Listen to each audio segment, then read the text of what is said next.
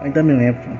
Não tinha porta. De frente do meu, quarto havia uma cadeira de balanço. E esse balanço é o fato que determina para mim. Eu não sei, cara, se foi um investimento. Até hoje eu não sei explicar o que é que eu vi. Os olhos eram pretos. Não eram. Não eram assim vermelhos, não. Tá entendendo? É. Cara, foi sinistro, cara. Foi sinistro.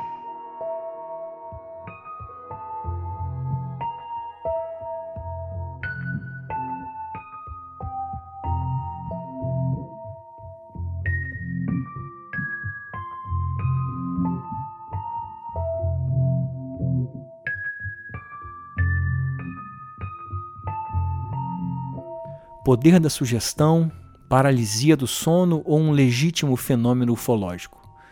Hoje você conhece Rafael e sua história vinda de Limoeiro, Pernambuco. E ao final desse programa, eu te peço que analise e nos diga o que você acha que aconteceu aqui. Eu sou Zero, seu anfitrião, e a partir de agora você fica com mais um pequeno relato de grande significado para nós e quem sabe para eles também. Explicáveis ou não, relatos ufológicos surgem aos montes, a cada dia, hora e minuto. Quantos deles você conhece? E quantos casos sequer são relatados? Ajeite seus fones de ouvido e esteja preparado para experimentar um deles agora. Olá, uh, meu nome é Rafael, tenho 31 anos, sou natural de Limoeiro, uh, do estado de Pernambuco, Zona da Mata uh, de Pernambuco. Fica a 100 km de, de Recife. Bom, desde já agradeço aí uh, o espaço do, do, programa Relatos Flutuantes, né, pelo apoio aí e o espaço para poder divulgar essa história e mais outras que, que poderão vir, com certeza virão. Mas vamos lá, o ano era, era 1996, que foi o ano que estourou o caso de Varginha. Estourou.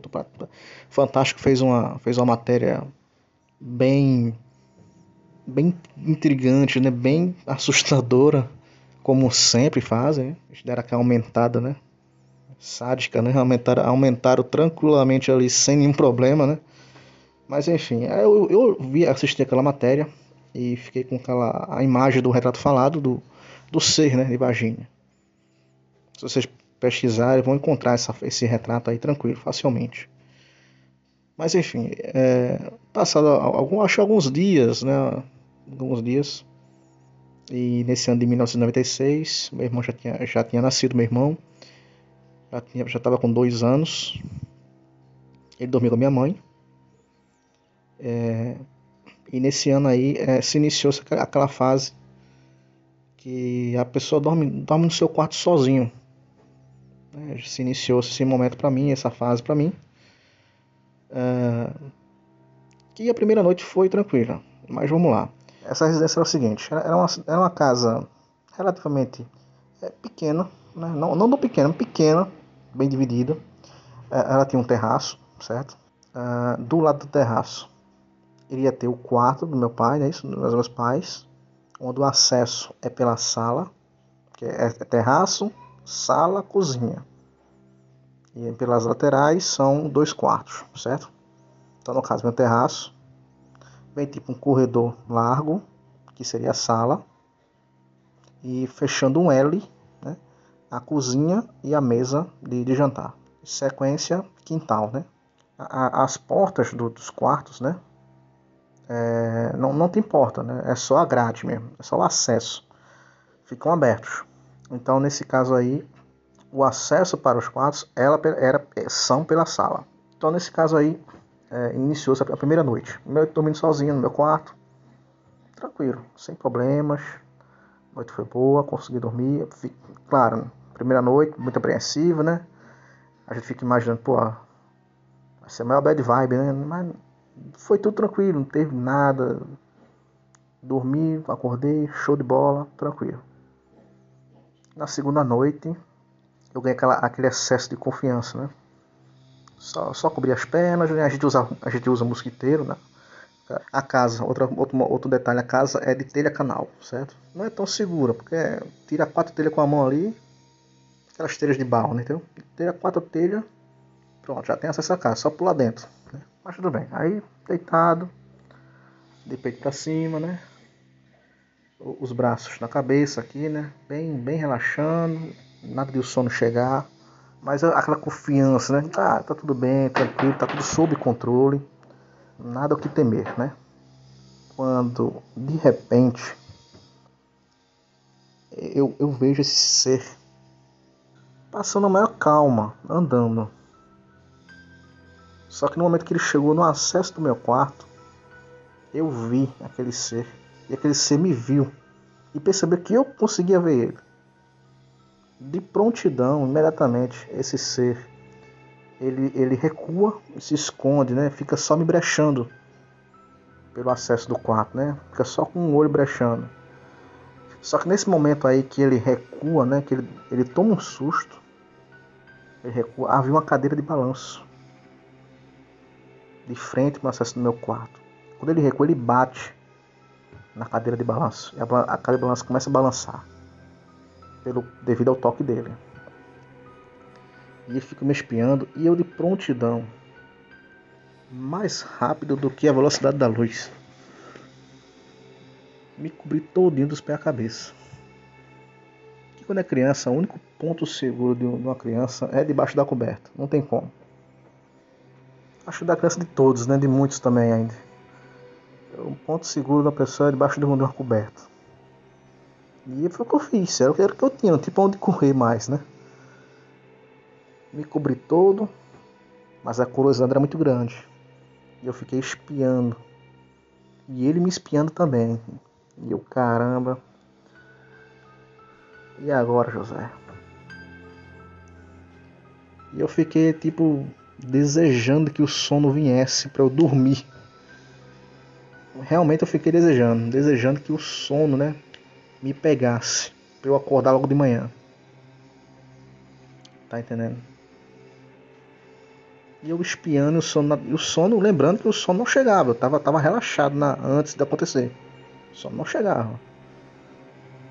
Nesse momento aí, eu olhando, espiando, espiando, cansei de espiar e de repente apaguei. De repente. Quando eu vim perceber, já era de manhã. Já era de manhã. Acordei, ainda desconfiado do que aconteceu, né? Cara, sem, sem muito acreditar. Mas assim, a primeira coisa que fazer foi, foi falar com a minha mãe. Primeira coisa, não teve outra.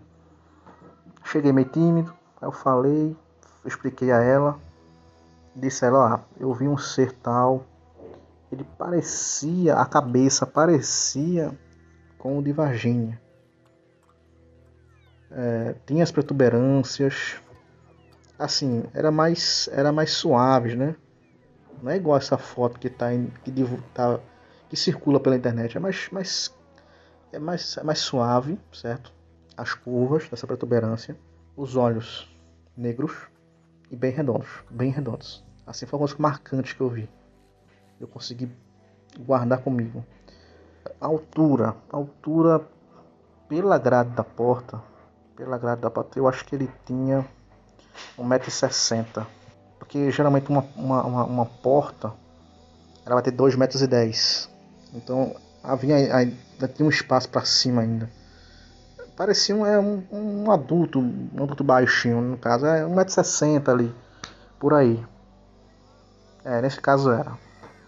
Eu falei isso pra minha mãe. Ela, ela não, não deu bola, ela achou que coisa na minha cabeça, né? Achou, né? E eu, tá bom, deixei pra lá, então tranquilo. Os anos se passaram, né? Assim, não houve nenhum tipo de contato nenhum a única, a única coisa que aconteceu de anormal foi isso. Comigo, né? No caso. Uh, mas sempre assim, tem aquela, aquela coisa de estar sendo observado. Sempre, sempre. Às vezes, às vezes eu, eu, eu quero encarar para saber, né? Mas some. Não consigo saber. Talvez porque eu não queira saber, entendeu? Eu não quero ver. Talvez seja por isso. E assim, pode ser coisa da minha cabeça, mas eu acredito que não. Porque a, a, o fato da cadeira de balanço ter, ter balançado já explica por si só que é um ser que estava ali, né? algo, algo palpável, né? E até hoje eu, eu, é um mistério que a gente não, acredito que nunca vai, vai, vai descobrir porque estava ali, porque ali, né?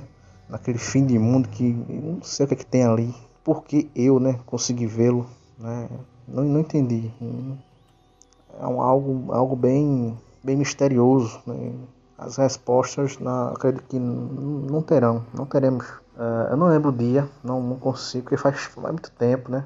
Mas eu sei uma coisa, nessa, é, nesse dia, a, que eu tenho certeza é que só tava é, minha mãe, meu irmão e eu, somente. Meu pai tinha viajado para a capital. Se fosse meu pai, não teria agido dessa forma.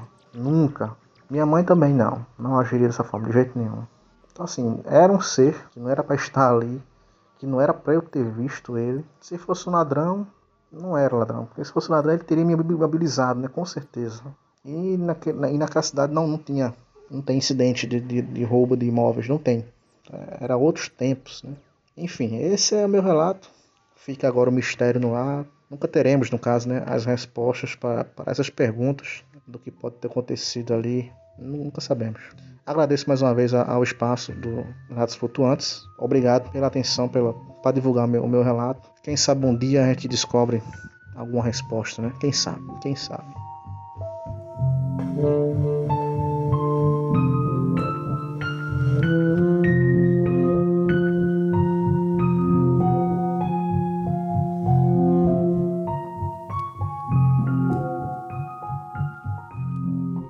Talvez todas essas respostas de Rafael nunca venham à tona.